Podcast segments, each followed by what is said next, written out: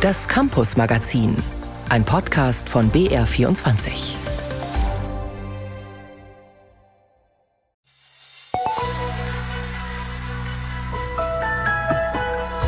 Dagegen spricht natürlich auch wieder, dass die Autorität von Lehrern viel mehr verloren geht. Ich glaube, Lehrer werden zu schlecht bezahlt für den Aufwand, den sie betreiben müssen. Ich hatte überlegt, ob ich vielleicht Lehramt studiere. Aber man kann auch, wenn einem das irgendwann nicht mehr so gefällt, ist es schwierig, da wieder rauszukommen. Ich möchte Lehrerin werden, weil mir das wichtig ist, die Kinder zu unterstützen und ihnen zu helfen. Das finde ich einfach sehr schön. Es gibt gute Gründe für und gegen den Lehrerberuf.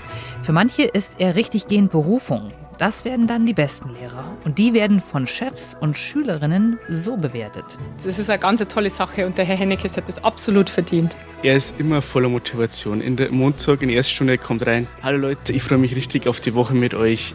Äh, dass er sich wirklich für uns interessiert und möchte, dass wir gute Noten schreiben. Er schafft es jedes Mal, Themen, die jetzt auch nicht so interessant waren, extrem gut zu verpacken. Da macht der Unterricht gleich direkt Spaß. Wir berichten heute vom Frust des Lehrerdaseins und der Lust am Unterrichten und warum trotzdem viele junge Menschen nicht nur an dem Beruf, sondern auch an der Schule verzweifeln. Ein neuer Kinofilm legt den Finger in genau diese Wunde.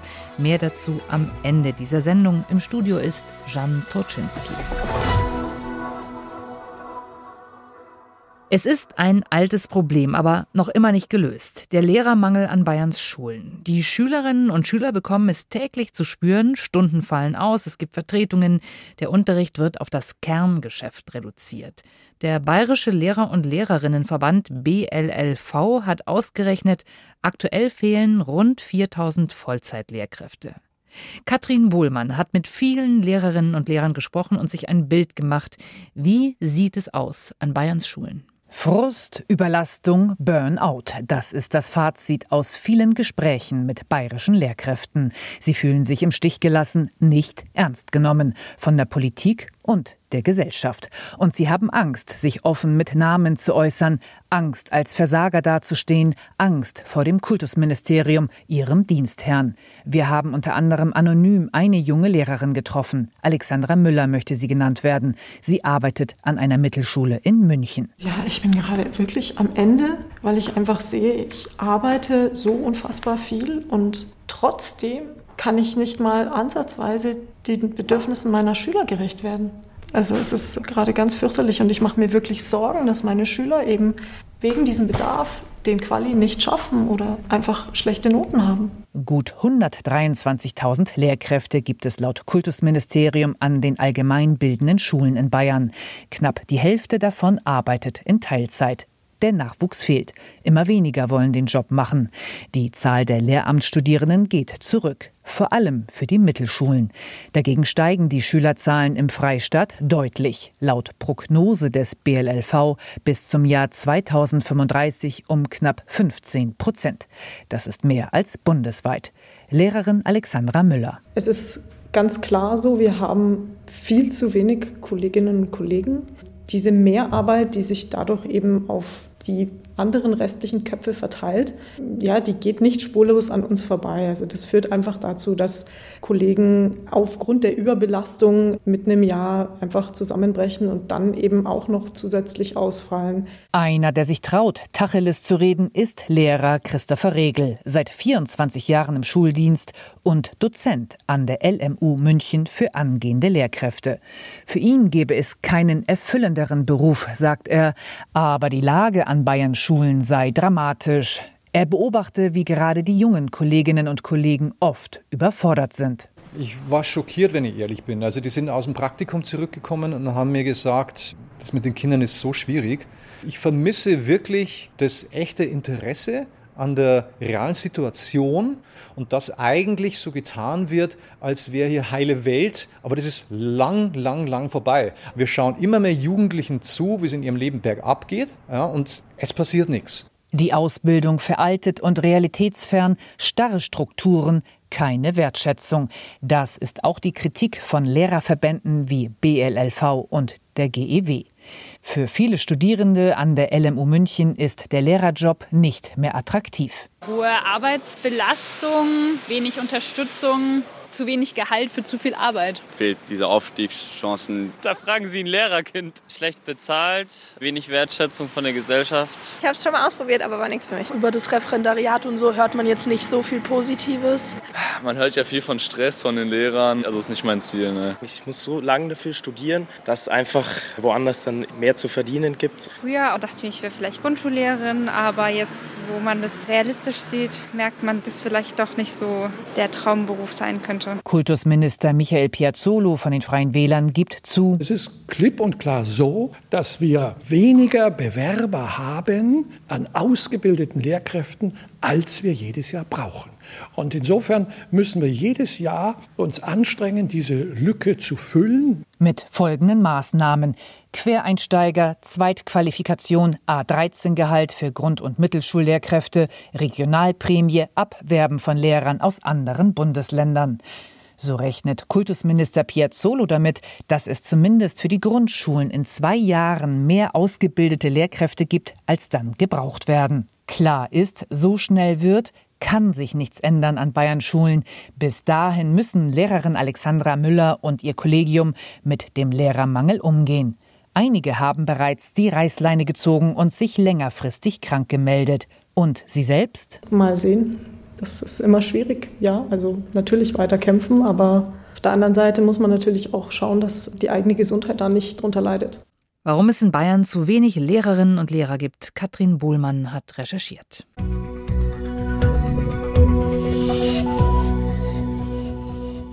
Wir bleiben in der Schule. In Bayern wurden gerade erst wieder die Übertrittszeugnisse verteilt. Sie entscheiden in der vierten Klasse über die weitere Schullaufbahn der Kinder.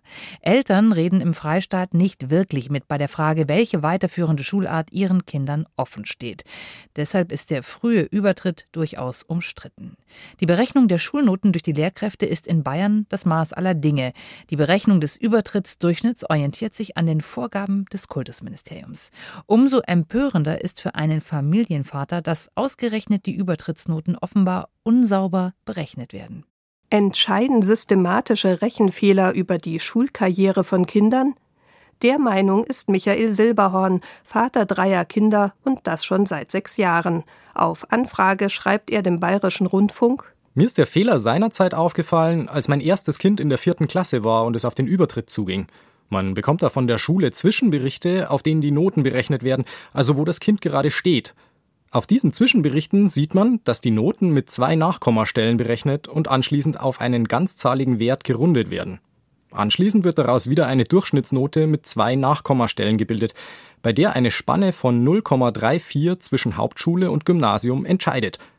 Weil ich mathematisch einigermaßen interessiert bin, ist mir sofort aufgefallen, dass das mathematisch nicht richtig ist. Die Notengebung, die zur Berechnung der Übertrittsnote aus den drei Fächern Deutsch, Mathematik und Heimat- und Sachkunde herangezogen wird, sei klar vorgegeben, erklärt Simone Fleischmann vom Bayerischen Lehrer- und Lehrerinnenverband. Alle Proben in einem Fach werden unterschiedlichst gewichtet. Es gibt ja auch mündliche Leistungserhebungen, es gibt auch andere Formate der Leistungserhebung und des Leistungsfeedbacks und es gibt Gruppennoten, es gibt Noten für Hefteinträge. Also wir sind da sehr vielfältig unterwegs und dann kommt aber eine Note raus ohne irgendeine Kommazahl, also eine 2, eine 3 oder eine 4 und die drei Noten aus den drei Fächern werden dann zusammengezählt, sozusagen durch drei geteilt und dann kommt eben ein Schnitt raus mit Komma, zum Beispiel 33 oder 66 oder oder auch ein Schnitt von 2,0, wenn das Kind halt drei Zweier hat. Das rechnerische Problem erst aufrunden auf eine ganze Zahl und dann wieder teilen auf Nachkommastellen, die wiederum den Übertritt entscheiden? Exakt ist dieser Rechenweg tatsächlich nicht, erklärt Professorin Sarah Brockhaus, Mathematikerin der Hochschule München. Grundsätzlich erhält man exaktere Ergebnisse, wenn man mit ungerundeten, also mit möglichst exakten Werten rechnet. Und man kann durchaus Beispiele konstruieren, in denen es auch einen Unterschied macht, also auch einen merklichen Unterschied macht, ob man mit gerundeten oder mit ungerundeten Zahlen rechnet. Sie können sich eine Schülerin vorstellen, die in diesen drei Fächern die Noten 2, 2 und 3 hat. Wenn man aus diesen drei Noten den Schnitt berechnet, bekommt man eine 2,33. Das klingt zunächst ganz plausibel, allerdings liegen die Noten 2,4, 2,4 und 3,4 zugrunde so errechnet sich hier der Schnitt als 2,73 und Sie merken schon, in diesem Beispiel haben wir eine Durchschnittsnote entweder von 2,33 oder eine Durchschnittsnote von 2,73. Das heißt, ja, man kann unterschiedliche Ergebnisse bekommen, wenn man mit den gerundeten oder mit den ungerundeten Ergebnissen rechnet. Allerdings bei Schulnoten handelt es sich nicht um physikalische oder objektive Messwerte, sondern um pädagogische Bewertungen. Es sind Einschätzungen, wie leistungsfähig und leistungswillig die Kinder im Verhältnis zu ihren Mitschülerinnen und Mitschülern sind. Lehrkräfte besprechen im Kollegium und mit den Eltern den Lernstand und die persönliche Entwicklung von Schülern und Schülerinnen, die etwa im Grenzbereich von beispielsweise Mittel- und Realschulempfehlung stehen, im Laufe des vierten Schuljahrs absolvieren die Kinder einen Leistungs- und die Lehrkräfte einen Benotungsmarathon. Ilona Ziehet-Leitner von der Bürgerinitiative Übertritt fasst die Beschwerden von Eltern zur Notenberechnung zusammen. In den Grundschulen bekommen die Schüler nur eine Zwischeninformation zum Leistungsstand im Januar. Die enthält die Jahresfortgangsnote für die Fächer Mathematik, Deutsch und HSU. Also da steht zum Beispiel dann im Bereich Mathematik die Note 3 und die Eltern wissen dann nicht, ist es eigentlich eine 2,5, ist es eine 2,6 oder ist es vielleicht sogar eine 3,4. Also diese Jahresfortgangsnoten sind viel zu ungenau. Ein transparentes und nachvollziehbares Vorgehen könnte Konflikte reduzieren und würde die Chancengleichheit erhöhen, meint Familienvater Silberhorn. Aber die Reaktion des Kultusministeriums auf seine Kritik habe ihn verärgert. Dort hieß es sinngemäß, Zitat, die Eignung für eine weiterführende Schule allein auf die Übertrittsnote als rein rechnerisch ermittelte Größe zu reduzieren, erscheint nicht zielführend. Da war ich dann sprachlos, weil das Kultusministerium damit genau die derzeitige Praxis der Übertrittsnoten als wenig zielführend beschrieben hat. Natürlich nur, um sich nicht mit dem mathematischen Fehler der Notenberechnung beschäftigen zu müssen. An der heutigen Berechnungsmethode scheitert laut Überzeugung des Bayerischen Lehrer- und Lehrerinnenverbandes keine Schulkarriere. Wackelkandidaten bekommen die Chance, ihre Noten durch Zusatzleistungen zu verbessern. Die pädagogische Freiheit werde im Sinne der Kinder genutzt. Warum das Kultusministerium aber auf einer mathematisch fragwürdigen Berechnung beharrt, wurde auch auf BR-Nachfrage nicht erklärt. Warum die Übertrittsnoten in Bayern etwas unsauber sind, Monika Haas hat die komplizierte Berechnung erklärt.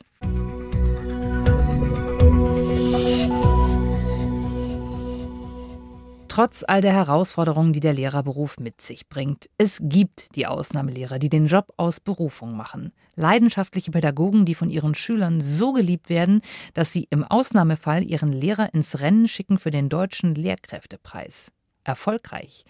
Die Jury, bestehend aus Mitgliedern des Deutschen Philologenverbandes und der Hereus Bildungsstiftung, kürte Marc-André Hennekes aus Passau als einzigen Kandidaten aus Bayern, neben neun anderen, zur ausgezeichneten Lehrkraft. 8500 Lehrerinnen und Lehrer waren dafür vorgeschlagen worden. Hennekes hat wohl Methoden, die bei den Schülern richtig gut ankommen. Wir wollten mal sehen, was macht er anders? Freitagmittag, letzte Stunde. Die 10. Klasse hat Englisch mit Marc-André Hennekes. Good morning, class. Good morning, Mr. Hennekes. Sein Outfit lässig, knalliges Hemd, Jeans, Turnschuhe. Sein Stil locker, aber sehr strukturiert. Er kommt schnell zur Sache bzw. zum Thema. Und im Englischunterricht klar, alles auf Englisch. There are many trade fairs all over the world and I want to show you a very special one. Seine Stärke, er bindet oft die komplette Klasse mit ein, wie hier. Die Schüler müssen sich gegenseitig Bilder erklären. They are talking to customers and in front some beans, I guess. Die Methoden des Marc-André Hennekes scheinen anzukommen. Lernen am iPad, digitale Medien, das Aufgreifen aktueller Themen wie künstliche Intelligenz. Ich versuche dauernd neue Sachen zu machen im Unterricht, auch das merken die Kinder. Und dabei geht auch mal was schief und da stehe ich dann dazu und sage, okay, hat nicht geklappt, lass uns anderes probieren. Die Abschlussklasse im letzten Jahr hatte ihn als ausgezeichneten Lehrer vorgeschlagen und die Jury meinte, ja, der 49-Jährige soll, neben neun anderen, aber als einziger in Bayern, den deutschen Lehrkräftepreis bekommen. Ich war komplett von den Socken. Also das war eine riesige Überraschung, weil ich nicht wusste, dass die mich dafür beworben haben. Ich war schockiert, ich war geflasht und ich war unbeschreiblich glücklich und danach dann auch stolz. Darf er auch sein, sagt seine Chefin Marion Katzbichler, Schulleiterin an der Passauer Realschule. Es ist eine ganz tolle Sache und der Herr Hennekes hat das absolut verdient. Und womit hat er sich das verdient? Hennekes Schülern fallen da gleich mehrere Dinge ein. Er ist immer voller Motivation. In der Montag in der ersten Stunde kommt rein. Hallo Leute, ich freue mich richtig auf die Woche mit euch. Äh, dass er sich wirklich für uns interessiert und möchte, dass wir gute Noten schreiben. Er schafft es jedes Mal, Themen, die jetzt auch nicht so interessant waren, extrem gut zu verpacken. Da macht der Unterricht gleich direkt Spaß. Er nutzt jede Stunde aus, um uns wirklich vorbereitet in die Abschlussprüfung zu lassen. Und dann sind es wohl noch die menschlichen Qualitäten. Er hat immer offenes Ohr für uns gehabt. Er hat sich ganz viel Zeit für uns genommen. Egal, ob es schulische Probleme gewesen sind oder auch außerschulische, private Probleme. Ich bin mit, mit, mit jeder Phase meines Körpers einfach Lehrer. Es macht mir unbeschreiblich viel Spaß. Das, glaube ich, merken die Kinder oft genug im Unterricht. Der Deutsche Philologenverband hatte 2009 zusammen mit der Vodafone Stiftung den Deutschen Lehrkräftepreis ins Leben gerufen. Später kam die Hereus Bildungsstiftung als Partner dazu.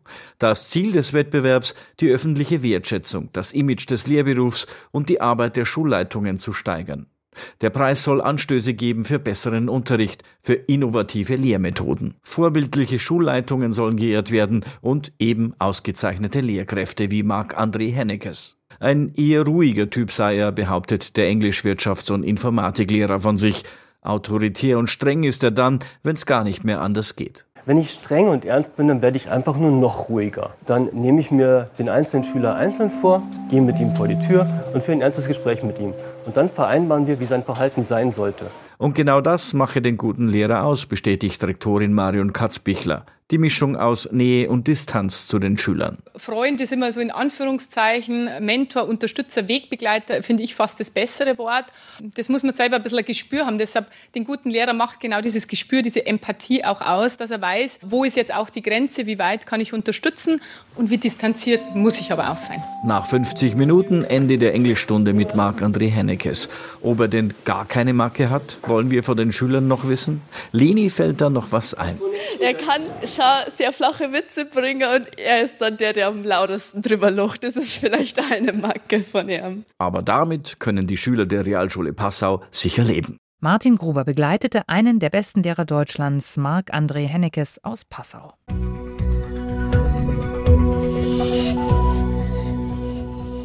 Und dann gibt es noch die Schülerinnen und Schüler, die von der Schule überhaupt nicht begeistert sind. Keine Lust am Lernen finden, sich unmotiviert durch die Schule quälen und am Ende vielleicht nicht einmal einen Schulabschluss haben. Vergangene Woche kam ein Film in unsere Kinos, in dem die Schülerinnen und Schüler zu Wort kommen und ihr Leiden am deutschen Schulsystem beschreiben. Jahrelang hat der Regisseur Simon Marian Hoffmann Schülerproteste mit der Kamera begleitet. Entstanden ist die Doku Bildungsgang. Christoph Schäffer hat den Film gesehen. Nimm die Bildung in die Hand und fang gleich damit an. Dein eigener Bildungsgang zeigt Widerstand. Komm, sei laut, schrei's raus, schrei's raus, schrei's raus. Wir sind bereit, gib die Bildung frei. Nimm die Bildung in die Hand. Der deutsche Schulbetrieb spuckt pro Jahr fast 70.000 Schulabbrecher aus. Sind die alle selber schuld oder hat das System eine Macke? Dieser Film ist so etwas wie ein Aufschrei der Jugend. Eine Mischung aus Aufbruch, Wut, aber auch Trauer. Wir sind bereit, gib die Bildung frei. Ich habe mich durch mein Äußeres identifiziert. Ich habe durch mein Äußeres irgendwie mich wertig gefühlt. Und so ging es mir in der Schule. Also Kontakt mit Menschen war für mich oberflächlich. Kontakt mit Lehrern war für mich oberflächlich. Gespräche waren für mich oberflächlich. Die Themen angehen waren für mich oberflächlich. Und ich habe in der Schule gelernt, ein Leben an der Oberfläche zu führen und mehr nicht. Ich habe den Eindruck, dass es vielleicht ganz gut vorbereitet auf effektiv im Kapitalismus mitspielen. Aber ich glaube einfach nicht, dass das das ist, was unsere Zukunft wirklich braucht. Für den Film gab es keine Förderung, keine Profis, die das Projekt begleiteten. Am Anfang standen Protest, Demos, öffentliche Performances. Der damals 20-jährige Simon Marian Hoffmann hat den Widerstand fünf Jahre lang mit der Kamera begleitet. Vier Wochen war der heute 26-Jährige mit seinem Film auf Preview-Tour durch fast 30 deutsche Städte. Simon Marian Hoffmann. Der Film ist eine Einladung an Eltern und an Lehrer, sich das Feedback von Schülerinnen anzuschauen und sich anzuschauen und mal hinzufühlen, was wollen die eigentlich und was, was haben die mir eigentlich zu sagen. Und für mich sind es teilweise auch erschreckende Bilder, die da kommen. In einer öffentlichen Performance in Stuttgart zum Beispiel haben die Schüler Bilder, die ihnen zum Thema Schule im Kopf herumspuken, visualisiert. Käfige, umwickelt mit Frischhaltefolie. Es war so eine krasse Stimmung und es ging nur um Schule sozusagen. Kann es denn sein, dass wenn wir sozusagen unsere echten Gefühle zur Schule ausdrücken als Schüler, dass es sich dann anfühlt wie ein Katastrophenszenario. TTT hat den Bildungsdirektor der OECD und Koordinator der PISA-Studien Andreas Schleicher gebeten, sich den Film anzusehen. Also der Film zeigt sehr klar, dass vielen jungen Menschen im Bildungssystem nicht das geboten wird, was sie für sie ihre eigene Zukunft suchen und, und brauchen. Wir haben ganz klar Schüler des 21. Jahrhunderts, die auch mit den Kompetenzen des 21. Jahrhunderts konfrontiert sind die arbeiten mit Lehrkräften, die im 20. Jahrhundert äh, gebildet wurden und in einem Schulsystem arbeiten, das irgendwo aus dem 19. Jahrhundert kommt. In Deutschland fehlen Zehntausende Lehrer. Es mangelt an Schulen und Schulplätzen und das Bildungssystem spaltet. Mit zehn oder zwölf Jahren werden die Kinder sortiert. Statt soziale Miteinander lernen sie gnadenlose Konkurrenz. Regisseur Simon Marian Hoffmann. In der Schule kommst du zusammen und du musst konkurrieren. Du konkurrierst um die Aufmerksamkeit von, von einem Lehrer mit 30 anderen jungen Menschen. Das ist reiner Horror. Weil die jungen Menschen wachsen durch Aufmerksamkeit. Und dann steht immer dieses Gefühl von, oh, mein Bedürfnis wird nicht gedeckt und dann muss ich konsumieren, dann muss ich es zustecken. Und dann hast du eine konsumleistungskapitalistische Gesellschaft, so wie wir sie gerade haben, die die Welt an den Rand des Abgrunds bringt. Das macht einen schon traurig, wenn man viele junge Menschen sieht in diesem Film, die einfach ihre Zukunft nicht in dem erkennen, was ihnen da jeden Tag angeboten wird, äh, die sich nicht wahrgenommen fühlen, die fühlen, dass sie kein Mitspracherecht haben. Sagt der OECD-Bildungsdirektor Andreas Schleicher. Der Film Bildungsgang stellt Forderungen nach Alternativen. Schluss mit den Lehrplänen, nach denen alle unterschiedslos lernen müssen, und Schluss mit den Noten. Stattdessen fordern die Schüler einen Bildungsbrief, der von ihren Fähigkeiten und Stärken erzählt. Sie fordern eine Schule, die sie auf die Krisen der Welt vorbereitet und nicht Massenhaltung, wie es im Film heißt. Aber die ganze Gesellschaft braucht eigentlich solche Menschen nicht mehr. Das ist etwas, was die Maschinen in Zukunft machen können. Was wir brauchen, sind kreative, selbstbestimmte Menschen, die wohin kommen und die Fehler erkennen und direkt die Lösung bringen. Mit diesem Beitrag über den Film Bildungsgang geht das Campus Magazin zu Ende. Im Studio war Jan Turczynski.